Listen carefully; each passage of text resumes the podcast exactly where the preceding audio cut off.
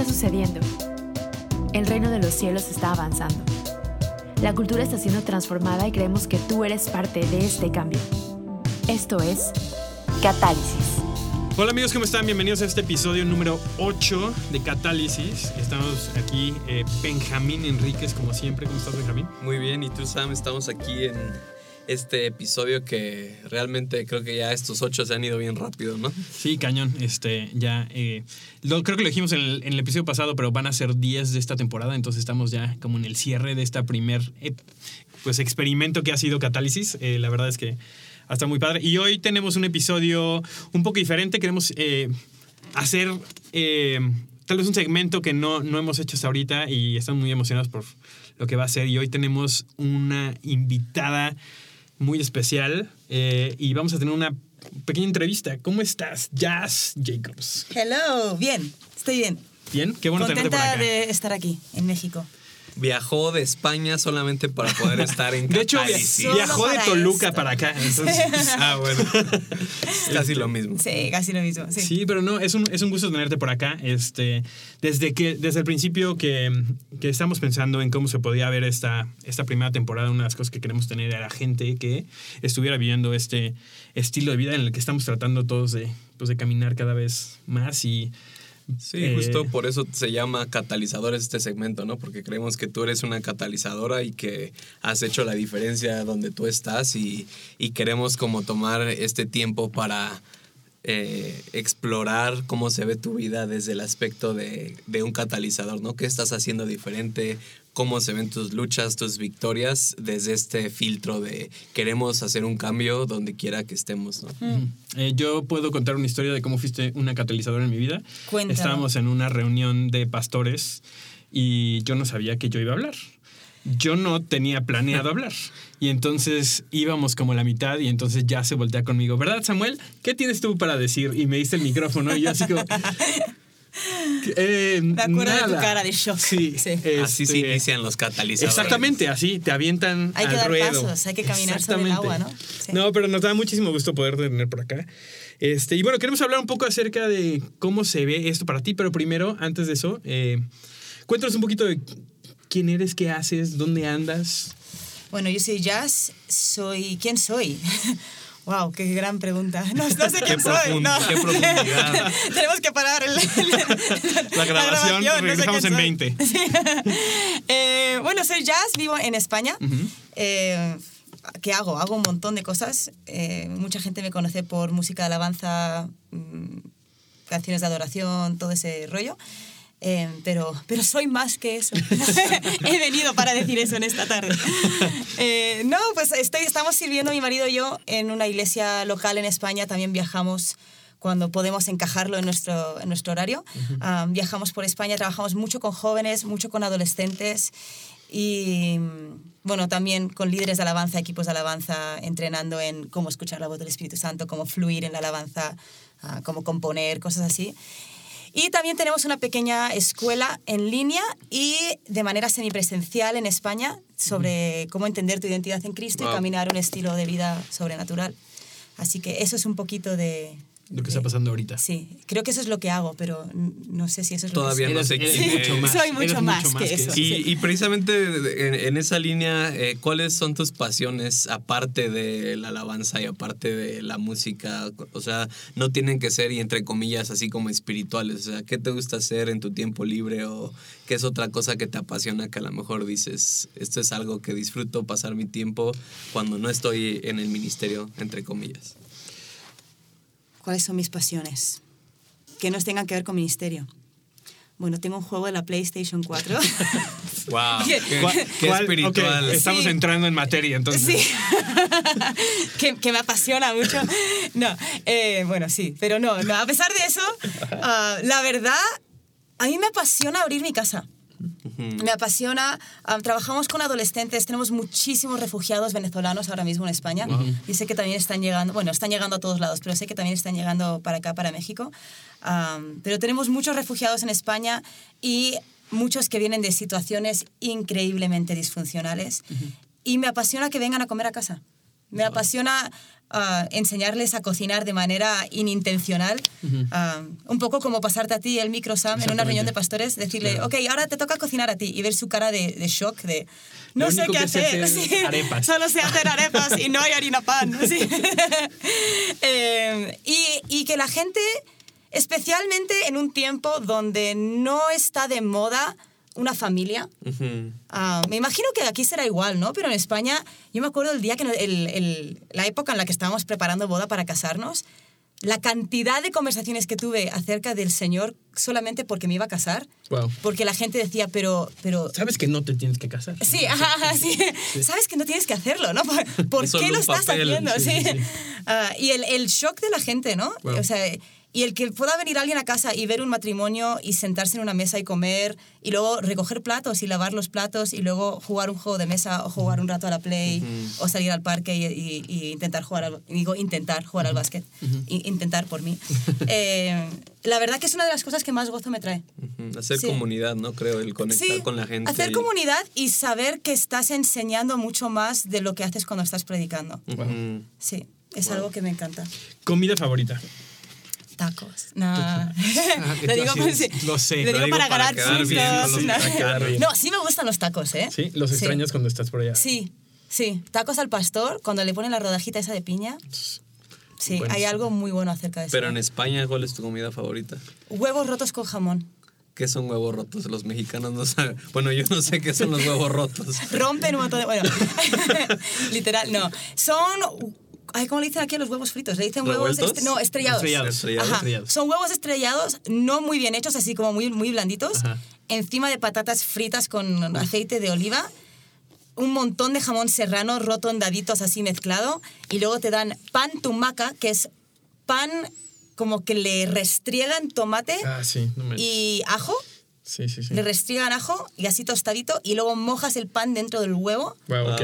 Sí. Oye, vamos a hacer Estamos un teniendo un segmento. exactamente. Sí. Un segmento con eh, este eh, platillos que podemos probar. Este está increíble como poder creo que darnos cuenta de, de que lo que estás diciendo, nuestra vida habla mucho más cuando no estamos predicando. O sea, en el sentido de, de esos momentos donde una persona puede ver nuestra vida y puede ver lo que estamos apasionados por hacer y nada más el decir, oye, voy a hacer, voy a hacer una familia, o sea, voy a casarme con alguien y eso habla a los corazones de las otras personas. Creo que justamente de lo que hemos estado hablando de, de ser catalizadores es eso, ¿no? De darnos cuenta de que realmente Dios quiere utilizar todas las áreas de nuestra vida, no nada más si estás en un púlpito, si tienes una posición en la iglesia, aunque también obviamente las puedes usar, ¿no? O sea, cómo se ve en, para mí en, entre mis amigos, en mi familia, en, en mi trabajo, el, el dejar que Dios hable a través de mi vida y de mis dones, ¿no? Entonces, para ti que eh, sé que la palabra es un poco rara, ¿no? Este, y lo hemos, lo hemos hablado, pero para ti, ¿qué es ser un catalizador? O sea, ¿qué, cómo, cómo se ve para ti el,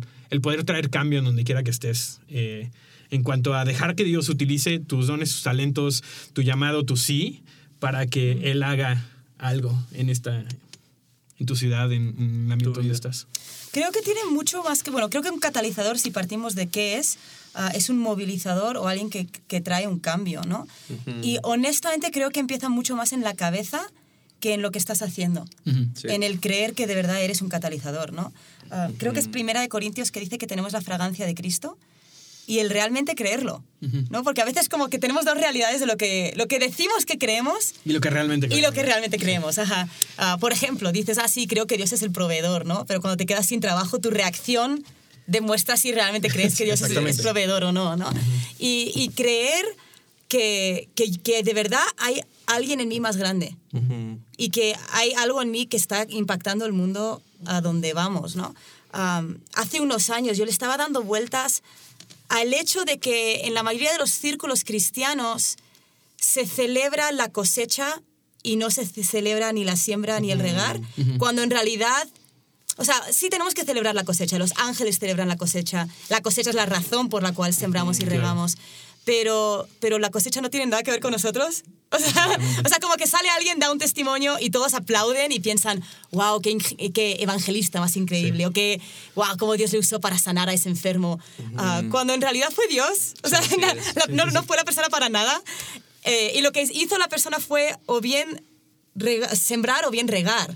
Y si regó y fue parte de la cosecha, pues, o sea, qué bueno, pero habrán regado. De hecho, el otro día leí una estadística, escuché una estadística de que normalmente cuando alguien da su vida a Cristo es después de ocho encuentros.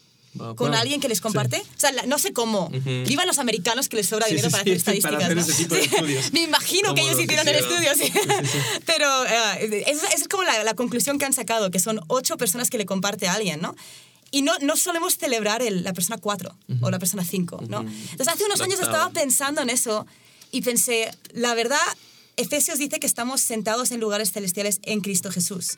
Entonces, yo sentada en lugares celestiales debería de poder ver como Dios ve. Y Dios ve fuera del tiempo y del espacio. O sea, Él ve cuando estás sembrando, Él ve la, ve- ve la cosecha.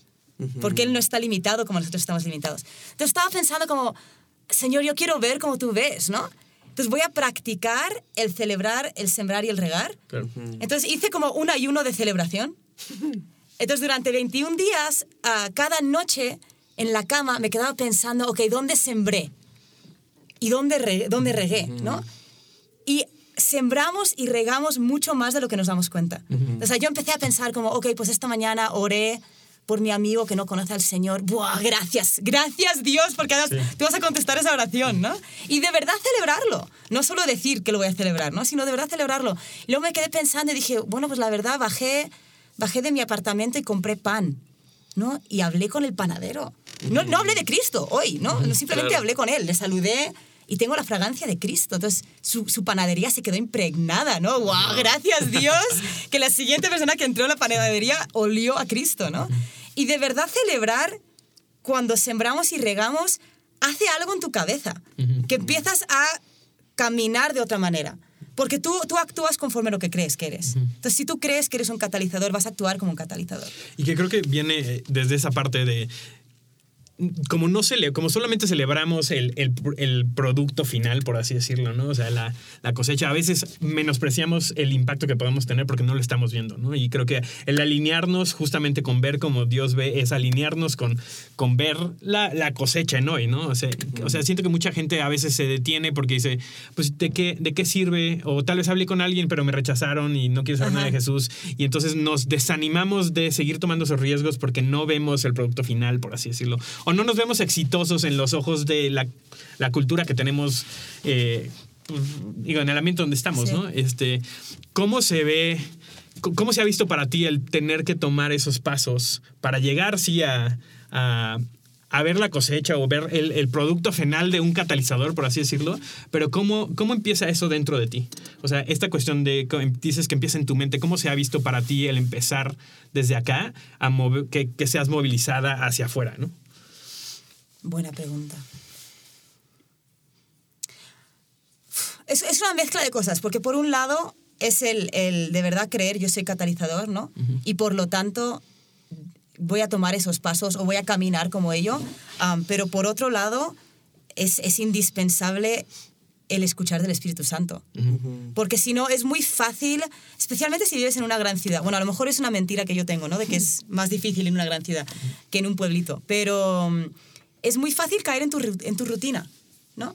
Incluso en tu rutina de, de, ah, pues los miércoles hacemos evangelismo, por ejemplo, ¿no? Lo cual es, es increíble, ¿no? Es una buena, es una buena rutina que tener, ¿no? O, o, digámoslo de otra manera, la rutina de todas las mañanas leo la Biblia. Es una rutina increíble, o sea, todos deberíamos de tener ese, esa disciplina, ¿no? Pero el añadirle a nuestra rutina el que más allá de mi rutina, más allá de mi calendario, más allá de mi plan, está la voz del Espíritu Santo. Y Él tiene derecho a estropear mi plan en cualquier momento, Wow. incluso para algo bueno. No sé, no, eh, si, si eres de esas personas que eh, sigues estudios de la Biblia en un año o voy a- el libro de Hechos en cuatro meses o eh, eh, todas esas cosas que son fabulosas, ¿no? Son buenísimas. Pero el estar abierto a, ok, Señor, hoy me toca leer Hechos capítulo 4. ¿Qué quieres tú? Wow. Ajá, eh, eh, ¿está bien? ¿Hago algo diferente? ¿no? Por ejemplo, yo voy al, al trabajo, trabajo, trabajamos en la iglesia, ¿no? pero vamos todos los días en bicicleta en- desde casa. Y, y el estar dispuesta a, Señor, si veo a alguien, me paro, ¿no? Y si llego 10 minutos tarde a la reunión, Ah, yo sé que aquí en México no es problema, ¿no? aquí si llegas 10 tráfico. minutos tar- tarde es como que llegaste Sí, sí, pronto, sí. ¿no? No, eh, en España es como, si llegas tarde es una alta ofensa eh, a la sociedad entera. Pero, pero el, estar, el estar abierto a más allá de mi plan, ¿no? Más allá de mi plan está tu voz, ¿no? Y claro, para llegar a eso, el practicar escuchar la voz de Dios, ¿no? Esto puede parecer una tontería, pero ah, yo, yo intento practicar en el supermercado. Como, ok, o sea, int- intento no hacer mi lista, ¿no? Como, ok, voy a ir al supermercado y que Dios me diga qué me falta en la nevera, ¿no? Pero no, no, porque, no porque quiera ser súper friki o súper como religiosa, extremista. Ajá, sino porque es, es una manera muy fácil de aprender a escuchar su voz. Entonces, o sea, con lo que estamos entendiendo y escuchando, para ti ser una catalizadora y, y unir esta parte de no solo creer con mi cabeza, sino llevarlo a la realidad es invitar al Espíritu Santo a mi día a día. Y como decías ahorita, ¿no? A veces, o sea, creo que tenemos como esta mentalidad de que cuando estamos en la iglesia sí estamos con esta men- mente espiritual, ¿no? Pero cuando bajo de mi apartamento al pan, es como, ah, no, ahorita el Espíritu Santo no tiene parte, ¿no? Entonces, lo que estoy entendiendo es lo que te lleva a tomar riesgos es que el Espíritu Santo siempre te está como eh, invitando a hacer algo en tu vida diaria. y, y- y- y cuando no estamos con esa conciencia del Espíritu Santo en todo lo que hacemos, entonces dejamos de tomar riesgos y vivimos como catalizadores solo celebrando la cosecha, ¿no? Solo celebrando Ajá, lo que pasa en la iglesia. Pero si no lo, si no lo hacemos con el panadero, si no lo hacemos en el supermercado diciendo al Espíritu Santo que me falta en la nevera, entonces no estamos tomando riesgos y estamos como decidiendo quedarnos en lo cómodo, ¿no? Que es que es lo que es lo contrario de un cata- de un catalizador, quedarte cómodo, no produces ningún cambio y te quedas en donde estás, ¿no? Ajá. Sí, y, y parte de, o sea, honestamente, el, el- el punto de partida totalmente necesario es el tratar al Espíritu Santo como una persona. Ujú. Porque yo creo, bueno, por lo menos mi experiencia, ¿no? Ah, yo me crié sin querer, ¿no? Nadie me lo enseñó así a propósito, pero sin, sin querer, lo que yo aprendí es que el- es- la Trinidad es Padre e Hijo, y luego una cosa que llamamos presencia de Dios, que solo aparece en canciones lentas. ¿no? sí. Y, y hemos limitado el Espíritu Santo a eso, ¿no? Ah, cuando en realidad el Espíritu Santo es una persona íntima que, que es- quiere ser nuestro amigo, quiere caminar con nosotros y ser parte de nuestro, de nuestro día a día. Y algo que yo sí hago, así como para que os deis cuenta que no soy tan espiritual, eh, cuando, cuando, cuando se me olvida, porque todos tenemos ese peligro de que la rutina te absorba, ¿no? Claro. O, o épocas, ¿no? Épocas donde hay mucho trabajo, épocas de... Nosotros trabajamos con estudiantes, ¿no? El que un estudiante no pierda su fe en época de exámenes, es como todo un reto, ¿no? Eh, entonces, en épocas donde hay como mucha locura, yo me pongo alarmas en el teléfono. No, no, no rollo, ok, en medio de una gran reunión o en medio de un examen voy a tener que salir y hincarme y orar en lengua, así. No, sino simplemente un ser consciente de la presencia de Dios. Tres segundos. Tres segundos, segundos de Espíritu Santo, estás aquí conmigo. ¿No? Y recordármelo. Me pongo cinco alarmas al día. No sé si por imitar a los musulmanes, no. No, no, sé, no sé por qué cinco, Sí, pero, pero sí. Empecé a hacerlo hace años. eh, y algo que simplemente vibra en mi bolsillo. Vibra en mi bolsillo, me recuerda Dios está aquí. Y creo que lo que hemos dicho muchas veces es como o algo que Dios me dijo hace tiempo es el Espíritu Santo habita personas y no lugares, ¿no? Y tenemos esta mentalidad de que el Espíritu es Santo desciende sobre la iglesia, ¿no? Y cuando sales de la iglesia se va, pero es como no, o sea, si leemos en la Biblia y si le preguntas a cualquier persona teológicamente todos sabemos que el Espíritu Santo habita dentro de nosotros, ¿no? Pero ya cuando lo como tú dices, ya cuando lo llevamos a la práctica es simplemente como de perdemos la conciencia y el Espíritu Santo es esa presencia en canciones lentas o después de que ya leí mi Biblia cinco horas, ¿no? O sea, y ya, entro en la presencia del Señor. Yo me acuerdo mucho de algo que dijiste en esa, en esa reunión de, de pastores. ¿Qué tanto te me, me- me afectó tanto. No, pero me acuerdo mucho que hablabas acerca de como este versículo de no contristes al Espíritu Santo. ¿no? Y que, o sea, la, la parte, lo increíble que es que el, el, Espíritu, Santo, el Espíritu Santo se, se haga vulnerable a ser contristado por la relación que podemos tener, ¿no? ¿Cómo se ve? eh, o sea, ¿cómo podemos llevar eso a nuestro día a día? Justamente, o sea, en el sentido de ¿para qué me hago consciente? O sea, ¿cómo- ¿qué es lo que, que está pasando dentro de mí cuando, cuando me asocio con el Espíritu Santo para mi día a día? ¿no? O sea, en, justo en el pan, etcétera. ¿Cómo se ha visto así como en una, una, una historia que tengas así de... Me- tomé un momento donde me hice consciente del Espíritu Santo y entonces mi día cambió. O sea, fui, fui movido a hacer algo y entonces pude sembrar, pude hacer un cambio. Ok, pensar en una historia. Que queremos son testimonios. La de fracasos. Queremos celebrar. de- no, y, y- y creo que es algo que hemos hablado mucho, ¿no? O sea, el celebrar el fracaso es celebrar Sí, el riesgo, ¿no? Y es lo que queremos hacer. Que no todos estamos, justamente, no todos solamente estamos presentando nuestros éxitos, ¿no? O sea, el, el tomar, empezar a tomar riesgos es fracasar, entre Sí, comillas, ¿no? Sí, sí, sí. Sí, es cierto. Bueno, yo lucho, personalmente, lucho mucho con el temor, o sea, el miedo al qué dirá la gente de mí, ¿no? Y hasta tal punto que, o sea, gracias, el Señor me está ayudando, pero hasta tal punto que, que si mi, mi marido me dice, oye, pide la cuenta en un restaurante, entro como en, "Ah, voy a tener que hablar con alguien que no conozco, ¿no? Para pedir la cuenta. Eh, y- y lo, por- lo practicas en tu cabeza, ¿cómo vas a, lo vas a Sí, decir? sí, como, perdone, no quiero molestarle. Sí, sí no sé, cre- crecí como con un temor a molestar a la gente. Ah, entonces, cuando siento, por ejemplo, en la calle orar por alguien, o sea, es, es como el... Tienes que preparar Señor, pero no quiero molestarles. Así. y, y para mí, el, el crecer normalmente empieza como siento que el Espíritu Santo un, un- algo que tira de mi corazón, ¿no? O más que algo que tira de mi corazón, un pensamiento en la cabeza. Y paréntesis, cuando nos vienen esos pensamientos a la cabeza de habla con el panadero o cómprale tal cosa a alguien o cosas así, ese pensamiento que dice, no, eso no es Dios, eres tú, la verdad, si nos convencemos de que somos nosotros, no nos sentimos culpables de desobedecer, Sí. ¿no? Entonces, en- empieza con esta conversación de, ah, seguro que soy yo, y luego automáticamente me recuerdo de esto mismo, ¿no? Si pienso que soy yo, seguro que no soy yo, ¿no? Sí, seguro claro. que estoy intentando justificarme. ¿no?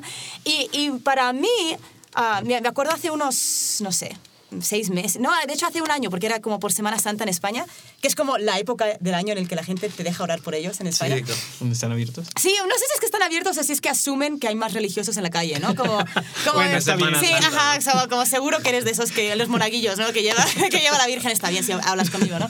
Eh, pero me acuerdo que hace como un año vi a una señora en la calle y pensé, debería hablar con ella, debería preguntarle si puedo orar por ella, ¿no? Y eh, empecé esta conversación con Dios, ¿no? Y para mí, mi conversación con Dios suele ser, ok, Espíritu Santo, lléname rápido, antes de que esta persona se vaya, lléname rápido de, de- de tu amor, porque tu amor echa fuera el temor en mí. ¿no? En vez de la condenación automática de soy un fracaso, no sé orar por esta persona, ¿qué va a pensar? ¿no? Todas esas preguntas que nos vienen, eh, verlo como una invitación, ver como, ok, Espíritu Santo, si tú me estás guiando a hablar con alguien, tú sabes la, la lucha Así que yo es. tengo, tú sabes mi temor, entonces tú me estás, obviamente tú me estás invitando a enamorarme más de ti. No. Tú me estás invitando a llenarme más de tu amor. Entonces, rápido, dale porque la persona se va, lléname, ¿no? Y, y el ser consciente de su, en su presencia en un instante, ¿no?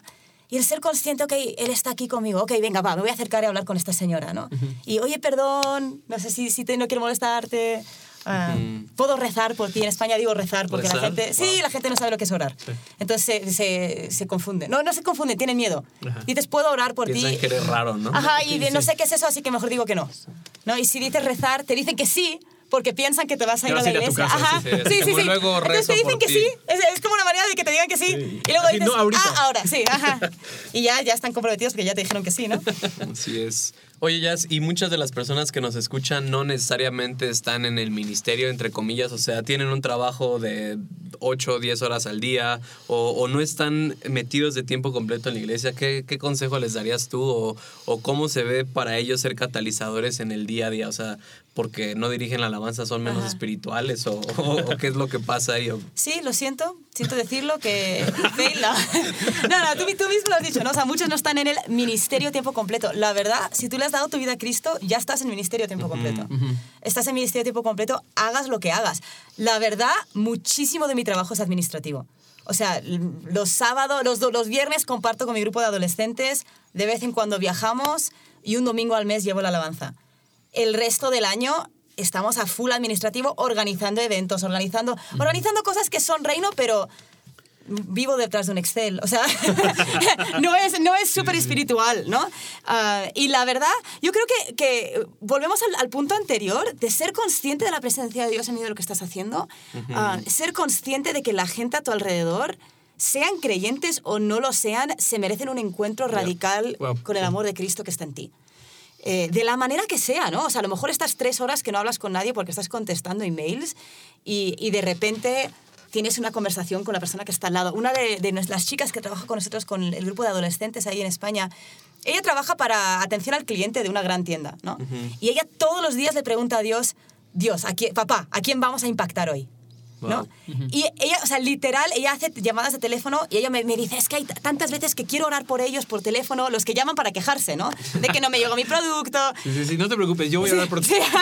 o que ella siente algo, ¿no? Mientras está hablando con ellos, pero le están grabando las llamadas y le han, di- ya le han puesto como unas pautas muy serias, ¿no? Ya le ha llamado la atención, ¿no? Entonces ella intenta ser súper, súper consciente, ¿no? Pero hubo una ocasión que alguien le dijo, ay, gracias a Dios, por teléfono, ¿no? Ya quejándose de no me llega mi producto. Y dijeron, ay, gracias a Dios, no me llega mi producto. Ya, ya va a llegar, ¿no? Y dijo, ay, qué interesante que diga gracias a Dios. Y ahí aprovechó para meterle algo e intentó terminar dando propaganda de la tienda, ¿no? Por si acaso el, je- el jefe lo escuchaba.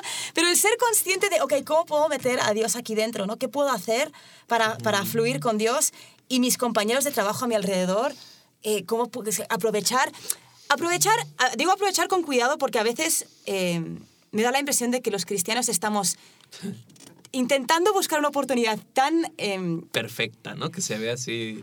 no sé si perfecta, porque a veces es no obvia, de meter a Dios que a, que a la gente hasta nos empieza a, a huir, ¿no? Te dicen, ay, pues ayer ganó el partido eh, el Real Madrid contra el Barça. Pero ¿sabes quién era el más real del todo? sí, sí, Jesús. sí, sí, algo así interesante, que Dios es real y nosotros vestiremos de blanco y Dios de morado, ¿no? Así como que No intentamos entremos, en eso- no entremos en esos temas, ya, por favor. ¿Viste cómo sutilmente metí mi mensaje? Nada.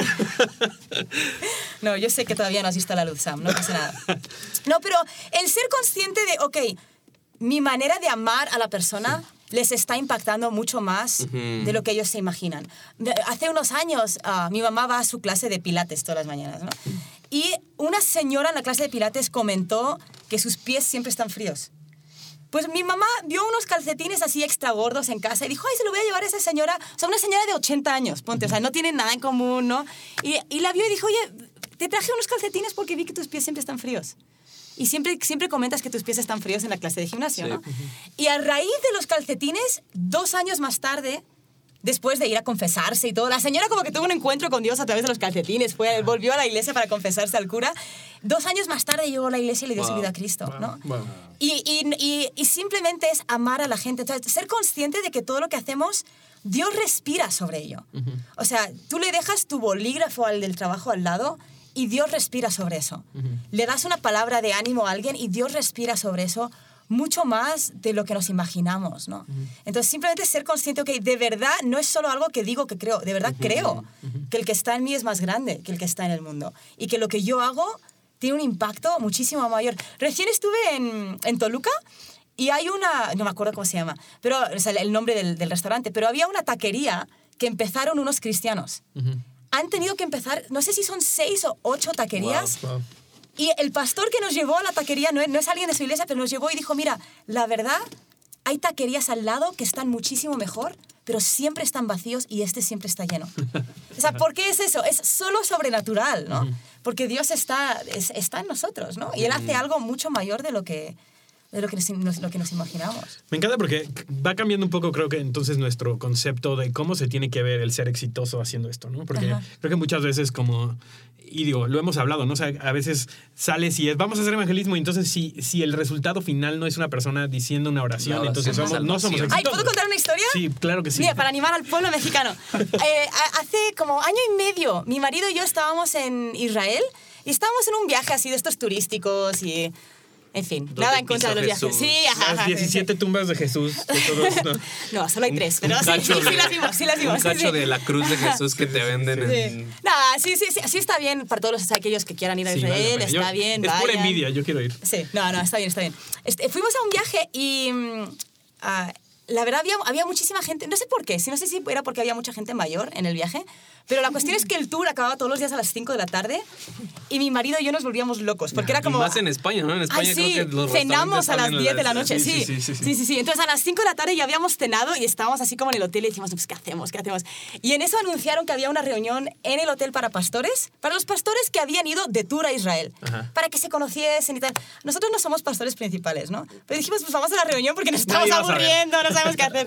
Entonces fuimos a la reunión y había como 40 pastores, entonces se ponía de pie uno y decía, pues me llamo Jorge y soy pastor en Guatemala y mi iglesia tiene no sé cuántas miles de personas Sí. y tenemos un ministerio para las viudas y todo el mundo aplaudía, ¿no? Y luego se ponía otro de pie y yo soy pastor fulanito de tal ciudad y trabajamos con las mujeres en trata. Cosas, cosas muy, muy bonitas, ¿no? Y cosas impactantes, pero sí son lo que solemos pensar, entre comillas, ministerio.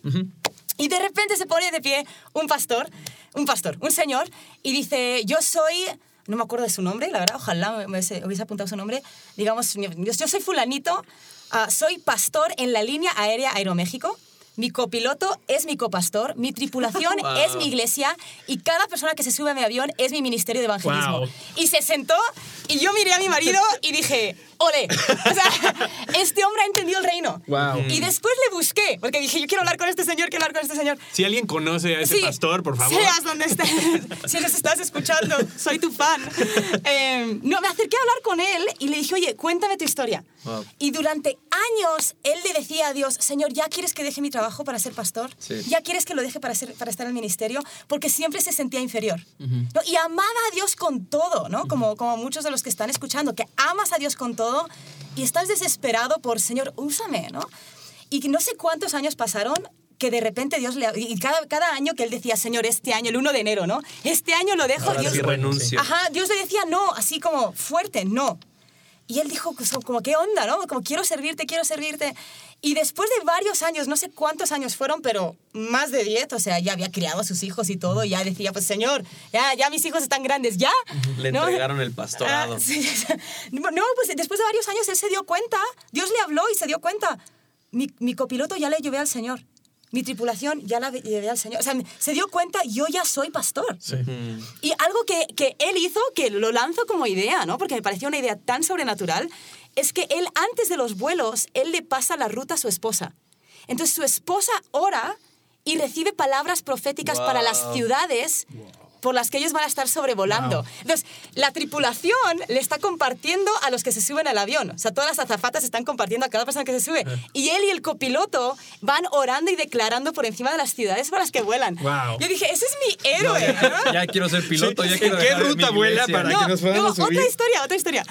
Eh, hay una chica en nuestra iglesia ahí en España, también la misma historia, ¿no? Ella como, Señor, ¿cuándo dejo mi trabajo? ¿Cuándo te sirvo? Bueno, de hecho, es una chica tan sobrenatural, ella se convirtió. Ella leía la Biblia y no tenía por qué cuestionarse si era verdad o no. Entonces, en España ah, tenemos muchos gitanos de Rumanía que vienen para España. Entonces, ella llevaba como dos semanas en el Señor y vio a una gitana rumana en la calle y ella había leído de que, de que cuando recibieron el bautismo del Espíritu Santo hablaban otras lenguas. Entonces, ella no se cuestionó, ¿tendré este don o no lo tendré? Ajá. O sea, ella se acercó y empezó a hablar con la señora. Y la señora, pues, la señora le decía ta, ta. Y luego después ella buscó y ta es sí en rumano. Wow. La señora le decía ta, ta. Y termina ella de, de- de tener esta conversación que a saber qué le dijo en rumano y la señora le quiso como dar su dinero que ella había estado pidiendo. Y ella le dijo como, no, no, no, no, no quiero tu dinero, ¿no? Pero bueno, esta amiga mía que se, se llama Ana, eh, Ana eh, trabajaba de profesora de universidad. Entonces ella trabajaba en una universidad y eh, años diciéndole, Señor, ¿cuándo lo dejo? ¿Cuándo te sirvo? ¿no? Y llega un día a clase y escucha una discusión entre los otros profesores diciendo, yo no quiero este grupo de alumnos. Ah, pues yo tampoco lo quiero. No, yo tampoco lo quiero. Y ella preguntó como, ¿qué onda? ¿Quiénes son este grupo de alumnos? ¿no? Porque, o sea, no es una prepa en una zona conflictiva, Sí, sí, sí, es una sí. universidad de fresas. Entonces ella preguntó como, ¿qué onda? ¿Quiénes son estos alumnos? Pues son 10 norcoreanos que Corea del Norte envió a España. O sea, son los hijos de todos los políticos. De los, Wow. de los top en el comunismo. Sí, sí, sí. Y vienen con guardaespaldas para escuchar todo lo que dice el profesor, para ver si están de acuerdo o no. Y nadie les quería enseñar porque todos tenían miedo. Entonces ella dijo, yo quiero, o sea, llevo años diciendo, Señor, envíame, y me has traído a, lo- a Sí, los top líderes de de Corea del Sí, Norte wow. en un país donde nadie puede entrar. ¿no? Entonces, ella le tenía que dar como seis meses de clase de, de, como de, de- adaptación al sistema educativo español, de, de entender la cultura española, enseñarles español para que luego ellos, los siguientes tres años de carrera universitaria, Ajá. supiesen un poco cómo funcionaba todo. Entonces, ella les explicó, como, bueno, para que entendáis España, voy a explicaros la religión. Que, que la gente en España dice que es, ¿no? Entonces les explicó todo el Evangelio. Wow. Todo. De hecho, les puso una tarea de que tenían que investigar diferentes personas, ¿no? Dentro del mundo cristiano y traerles un reporte, ¿no? Para entender la cultura Wow. española. O sea, ¿quién podría hacer eso, no? Yo creo que también, eh, perdón si me estoy yendo por las ramas, No. con libertad me interrumpís. Creo que también eh, se nos olvida, ¿qué iba a decir? Se nos olvida. Nos Se nos olvidan las cosas en el se nos olvida mientras hablamos. No, se, se nos olvida que, que, mm, hem- hemos empezado a dejar que el- la manera que el mundo juzga la excelencia empiece a ser la misma del reino. Sí. O sea, juzgamos nuestra excelencia, pues por ejemplo, con seguidores de Instagram, o cuántas visitas tienes en YouTube. O, ¿Y cuál es tu éxito, no? Sí, sí, o si cuando predicaste se convirtieron 100 o se convirtió uno, ¿no? O sea, juzgamos nuestro éxito de la misma manera que el mundo lo juzga. Así es. Y no debería de ser así. El éxito en realidad es obediencia. Entonces, si tú estás siendo obediente a lo que el Espíritu Santo te pidió, ya sea poner sillas en tu iglesia, eso es obediencia, ¿no? Ah, yo yo me- me- a veces me pregunto, ¿no? Como quizás hubo otro niño con dos peces y cinco panes Así es. presente, pero Wow. Jesús escogió multiplicar el del otro. Y, y no, se, no, no, no se lleva menos gloria el que ofreció. Claro. O sea, lo importante es que tú ofrezcas lo que tienes, ¿no? Como, Señor, soy profesor de universidad, soy piloto de avión, o tengo, trabajo en una oficina y hay cuatro personas en mi oficina que no te conocen. Eh, voy de camino al trabajo por esta calle. ¿Cómo, cómo traigo tu reino? Hace unos, hace unos años yo estaba orando una mañana y sentí que Dios me dijo, sal diez minutos antes y no tomes tu ruta habitual, vete por otra ruta.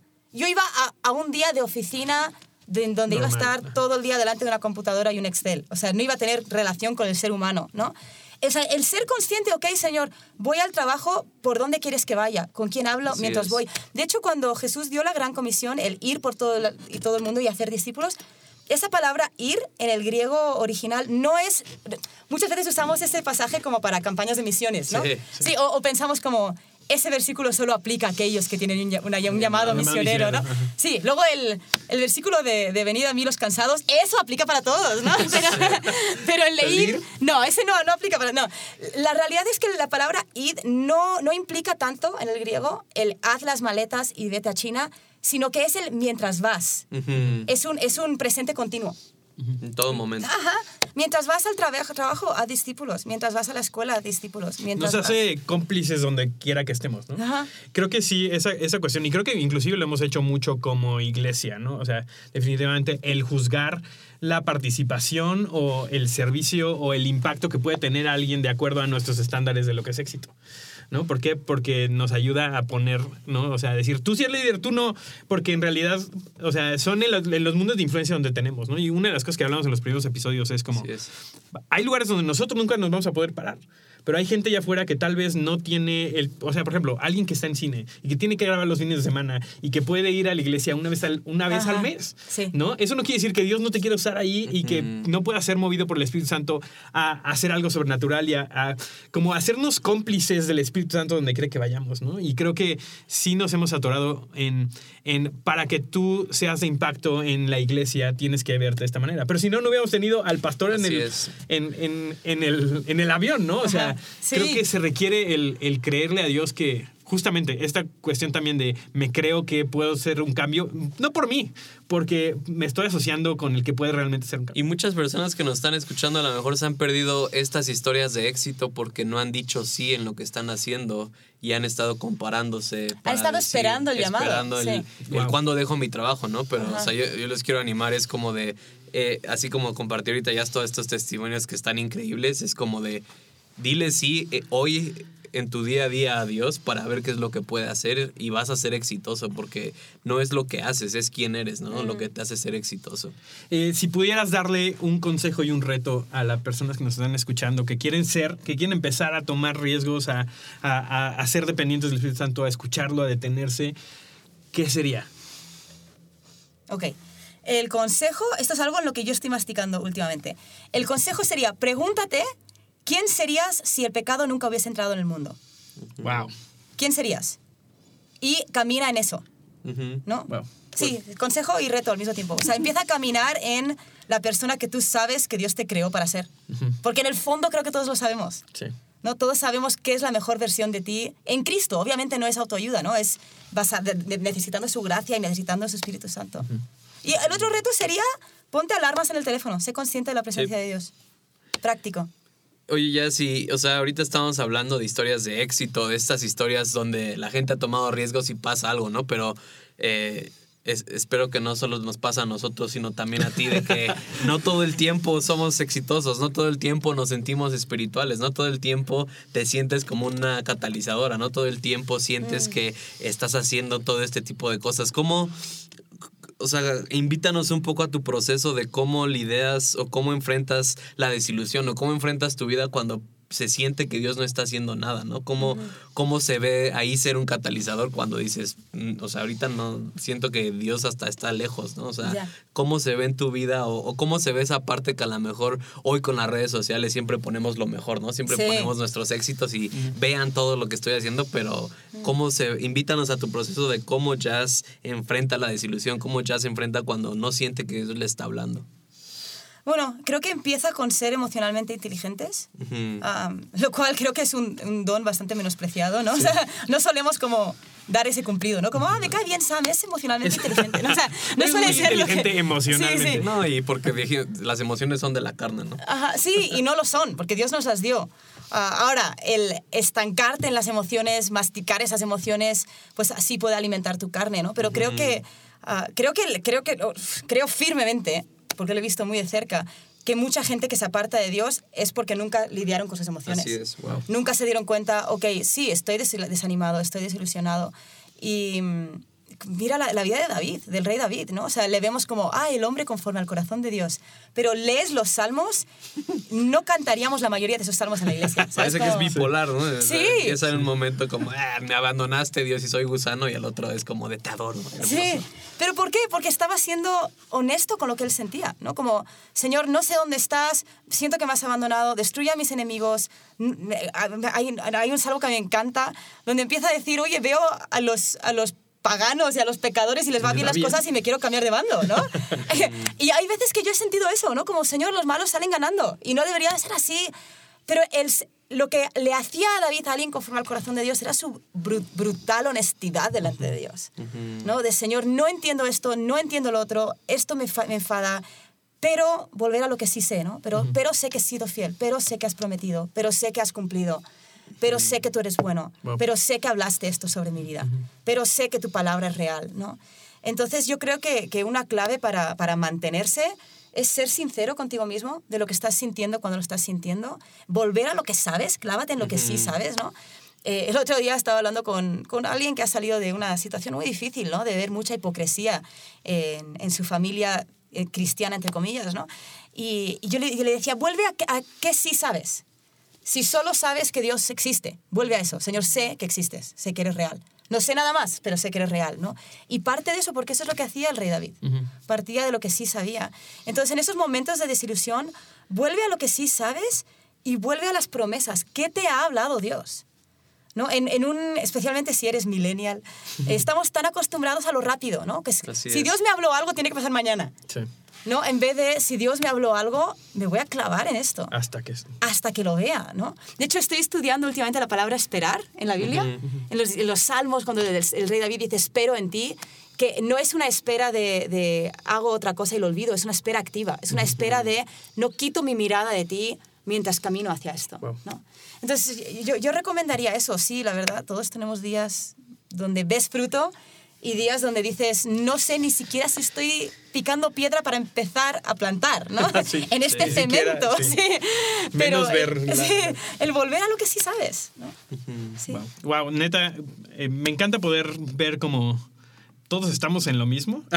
me da un montón de esperanza saber, ¿no? O sea que eh, donde quiera que estemos, estamos el- todos intentando hacer lo mismo. O sea que creo que es una, una cuestión súper importante de saber que en- ser un catalizador es, es hacer tu trabajo hoy. ¿no? O sea, es el salir, es el despertarte, es el poner la alarma y decir, hoy voy a ser consciente, voy a tomar una decisión consciente de, de ser dependiente del Espíritu Santo para ver qué es lo que quiere hacer hoy, inclusive en momentos difíciles seguir perseverando, este, y que en España pasa y pasa aquí y pasará en el resto de América Latina, ¿no? O sea, que todos tenemos, estamos buscando hacer, nuestro, hacer impacto, eh, pero tenemos un Dios que creo que está más interesado en cambiar las vidas de la gente que tenemos alrededor, de lo que inclusive nosotros estamos interesados, ¿no? Y me llena un montón de, de esperanza, nos da muchísimo gusto haberte tenido por acá platicando. Algo más Igualmente. que, no sé, algo más que Sí. quieras agregar, que sientas decirle a la audiencia de Catálisis, algo No, que- yo creo que ya me desahogué. Ya- Este, ya dije rapidísimo, todo. ¿Dónde podemos encontrar eh, la música que has estado haciendo últimamente? Ah, pues mira, más el que- mes que viene, aprovecho, Sí. publicidad. Sí. El mes que viene saco un disco nuevo en Spotify y el- la meta del disco es que alabes tú en casa. Entonces casi no canto, lo cual para aquellos que no os gusta mi voz es, será refrescante. Eh, no, es mucho piano, son como canciones de ocho minutos que salieron de espontáneos en Wow. diferentes iglesias, en diferentes lugares del mundo. Wow. Cosas que cantamos, entonces agarramos esas melodías y creamos un montón de piano alrededor y un montón de cuerdas alrededor con la idea de que lo pongas mientras lees la Biblia y que tú cantes encima, ¿no? De que tú traigas tu canción nueva al Señor. Entonces, eso sale en Spotify. Ese se llama Momentos Íntimos. Momentos íntimos. Sí, bien. Momentos Íntimos sale, la- sale el mes que viene y hay otros cuatro proyectos ahí también. Ah, tengo un libro que salió hace unos meses y eso está en Amazon.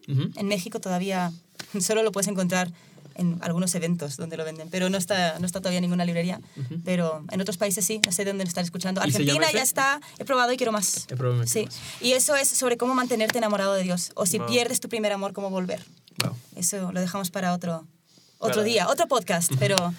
Pues muchas gracias por haber estado con nosotros, de verdad, y, y gracias a ustedes por estarnos escuchando. Eh, vamos a tener otra entrevista antes de terminar esta temporada y también vamos a tener otra serie de Un Don que es el de sanidad. Nos han estado diciendo que si vamos a hacer los Todos los dones espirituales. Este, no creemos, pero bueno, si, si sentimos al Espíritu Santo, Sí. Recuerden que nos pueden seguir este, en las redes sociales y en las redes sociales me refiero al Instagram nada más, en catálisis.podcast. Este, la verdad es que nos han, a nosotros creo que personalmente nos ha animado un montón este, eh, los testimonios que, que nos han llegado de ta- tanta gente que se ha conectado no solamente aquí en México, sino en el resto de América Latina. Este, que, que estamos juntos eh, en esto, ¿no? O sea, seguimos caminando. Eh, si tienen alguna duda, algún comentario, algún testimonio, no duden en mandarnos un, un mensaje este, por Instagram, los estamos leyendo. Y también eh, estén pendientes, estamos eh, pensando también en tal vez hacer una pequeña eh, sesión live de, de preguntas y respuestas. Este, si eso es algo que les interese, manténganse eh, pendientes a nuestras redes sociales y mientras tanto pues, nos vemos o nos oímos en el próximo episodio. adiós. Adiós.